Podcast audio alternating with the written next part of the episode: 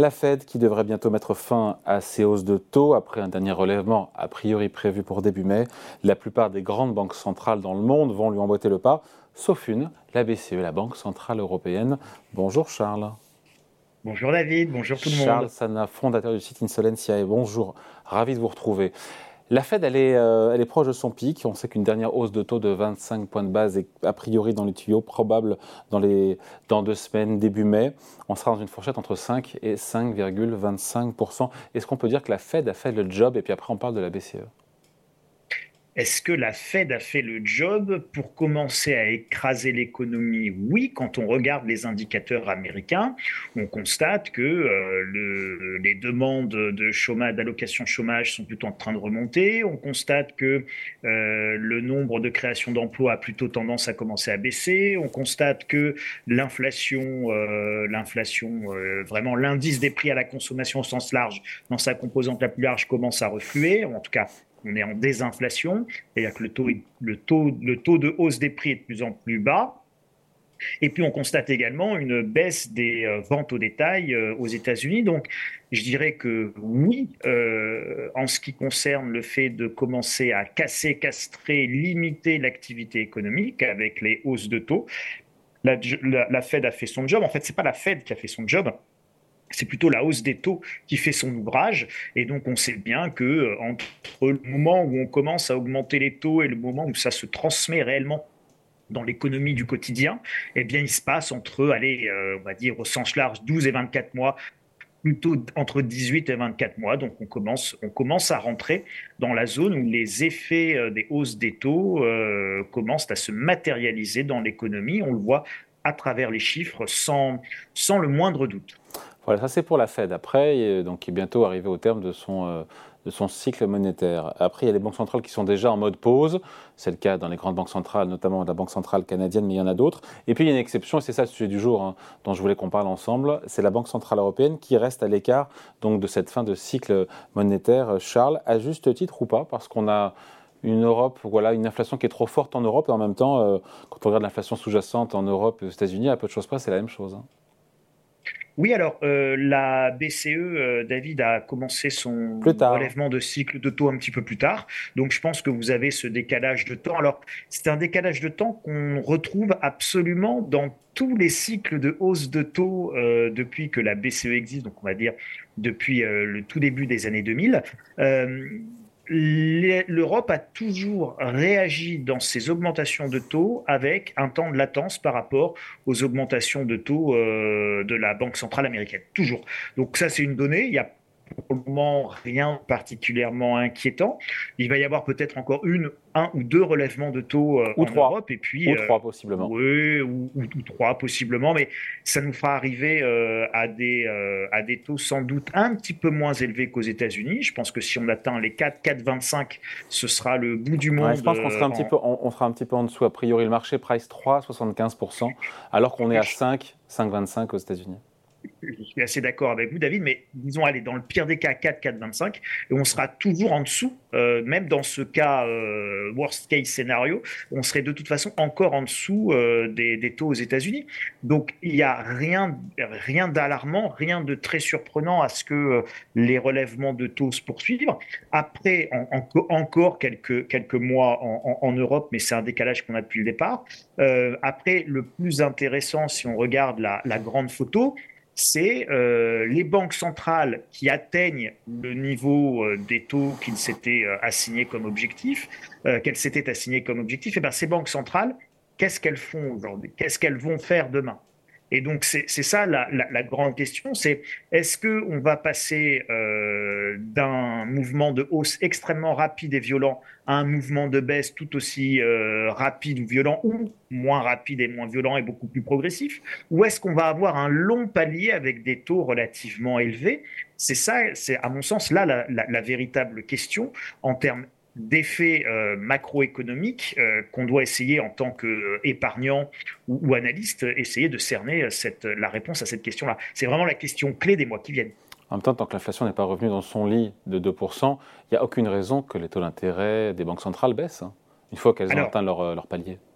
Alors oui et non, il y a, plusieurs, éléments là-dessus, euh, David. Le, premier élément, c'est que nous sommes dans un monde où euh, beaucoup d'acteurs, d'agents économiques sont extrêmement endettés, à commencer par les États. Vous avez une nouvelle prévision de Bercy qui fait état de 10 milliards d'euros de plus de coût de la dette alors que euh, la maturité moyenne de notre endettement, enfin, si vous voulez, la, part de la dette française qui est impactée tout de suite là maintenant par la hausse des taux est très très faible.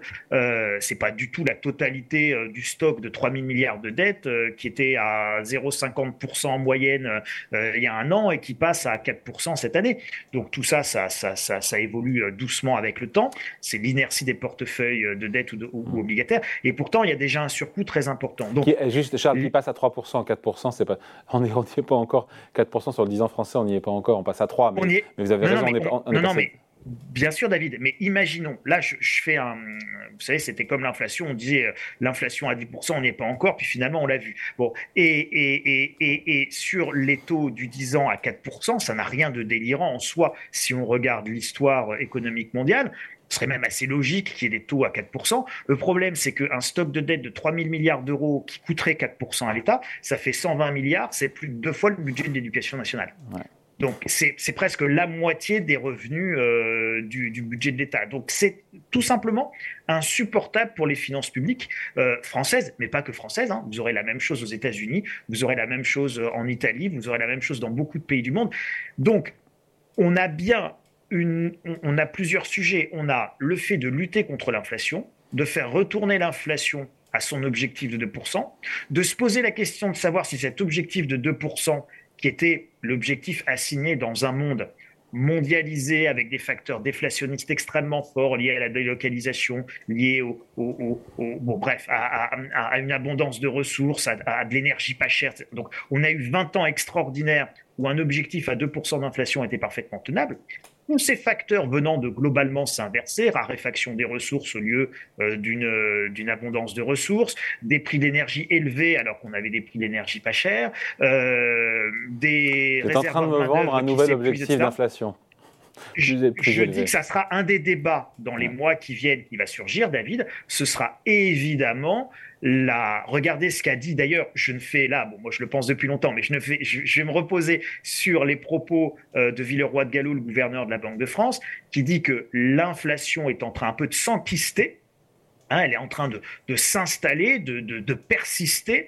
Et donc la question est peut-on imaginer réellement que les dix années que nous allons vivre, nous allons les vivre dans un monde d'inflation faible ou est-ce que nous allons les vivre dans un monde d'inflation haute?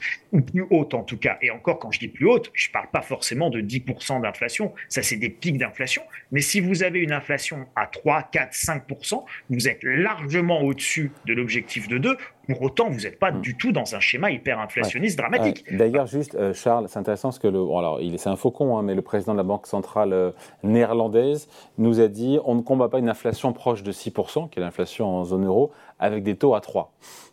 On se dit qu'il ah bah, a raison quand même dans, dans le fond. Hein. oui, oui, il a raison le problème, bien sûr, mais le problème, c'est que vous voyez bien que là, on a, c'est la ça va être la quadrature du, du, cercle pour les banques centrales et notamment pour la BCE. Quand vous avez d'un côté des pays qui sont extrêmement endettés et qui ne peuvent pas supporter des taux élevés durablement. Et quand je parle de taux élevés, je parle de taux à 4%, c'est déjà très compliqué pour les finances de l'État français, si les taux devaient rester à 4%, ne serait-ce que pendant 10 ans, on aurait quand même un très très gros problème au terme de notre budget, en, termes de budget.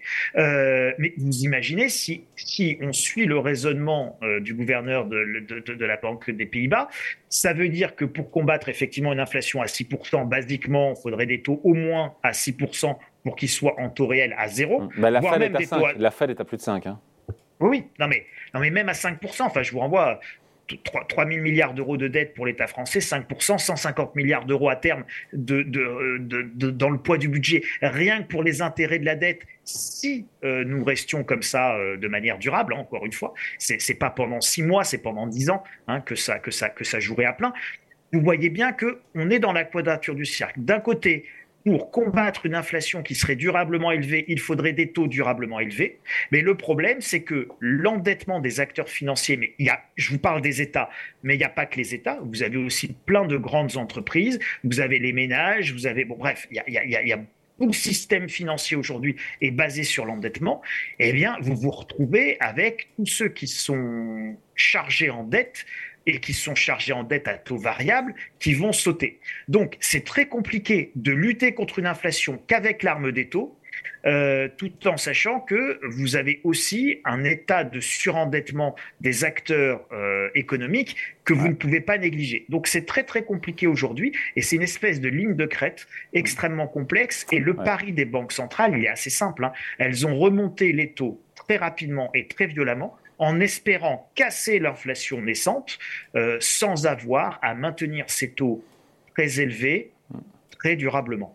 Voilà, voilà le pari. C'était un choc de hausse de taux pour lutter contre un choc d'inflation. Exactement. Et c'est pour ça d'ailleurs que les marchés anticipent possiblement aux États-Unis des baisses de taux sur la seconde partie de l'année. Euh, Christine Lagarde, qui est en Europe, on finit là-dessus, c'est la BCE qui a fermé le débat sur des possibles baisses de taux. Euh, question prématurée évidemment pour la BCE, qui y aura, toujours ce décalage dans le temps qui sera l'année dernière, elle est baissée là aussi euh, éventuellement 2024 et pas avant. Oui, mais même pour une baisse des taux aux États-Unis, pour le moment, moi je regarde un indicateur dont peu de personnes parlent et qui pourtant, à mon sens, est le plus important. je vous ai dit tout à l'heure aux États-Unis qu'il euh, y avait plein d'indicateurs qui montraient quand même qu'on avait plutôt réussi à casser l'inflation. Mais il y en a un qui est fondamental et qui lui est extrêmement mal orienté, c'est la vélocité de la monnaie, la, rapidité de la monnaie, c'est-à-dire? La rapidité avec laquelle chaque quantité de monnaie circule. En clair, je vous donne un billet de 20 euros et ce billet de 20 euros, David, vous allez le donner à quelqu'un d'autre. Et donc, plus vous le donnez rapidement et plus il s'échange rapidement, vous voyez qu'avec une même quantité de monnaie, avec un même billet de 20 euros, on va faire plein de transactions économiques. Comment vous avez un chiffre là-dessus? Comment vous avez des statistiques là-dessus? Alors, vous allez sur le site de la Réserve fédérale, vous tapez euh, monnaie, monnaie Velocity euh, sur votre moteur de recherche préféré, euh, Réserve fédérale. Eh bien, pour la première fois depuis 15 ans, la vélocité de la monnaie augmente de manière extrêmement rapide. Je pense que c'est l'un des indicateurs clés. C'est l'équation de Fischer. L'inflation, c'est MV égale PQ, c'est-à-dire la quantité de monnaie fois sa vitesse. Et donc, ça veut dire que les consommateurs utilisent de plus rapidement, de plus en plus rapidement leur monnaie. Et donc, c'est pas bon pour l'inflation, ça? Eh ben non, ça accélère évidemment l'inflation. Ça veut dire quoi? Ça veut dire que vous avez de la part des agents économiques rationnels que vous êtes, que je suis et que tous ceux qui nous écoutent sont, eh bien, vous vous dites, je préfère acheter tout de suite maintenant quelque chose. Ah. En clair, je préfère acheter ma boîte de conserve que je vais manger la semaine dernière, la semaine prochaine ou le mois prochain, plutôt maintenant, parce que je sais qu'elle va augmenter de prix. Et donc, en fait, la vélocité de la monnaie, c'est ça qu'elle mesure. Elle mesure la, véritable anticipation inflationniste des vrais agents économiques dans la vraie vie. Et quand les gens commencent à dépenser leur argent très rapidement, ça veut dire qu'ils n'ont plus confiance dans la conservation de valeur de leur monnaie et donc ils s'en débarrassent au profit d'actifs tangibles. Donc quand, quand la vélocité de la monnaie augmente, on a un indicateur avancé et très inquiétant de l'inflation. Et ça plaide pas, on finit là-dessus, ça plaide pas pour des baisses de taux second semestre aux États-Unis, ça. Hein, et ça plaide pas pour des baisses de taux, mais plutôt pour un maintien des taux jusqu'à ce que cet indicateur que je conseille à tous nos auditeurs de surveiller commence à baisser, à stagner et à baisser. Et à partir de là, vous aurez un signal de départ pour la baisse des taux d'intérêt des banques centrales. Allez, point de vue explication. Décryptage signé Charles Sana, fondateur du site Insolentiae. Merci Charles. Salut. Merci David, merci à tous.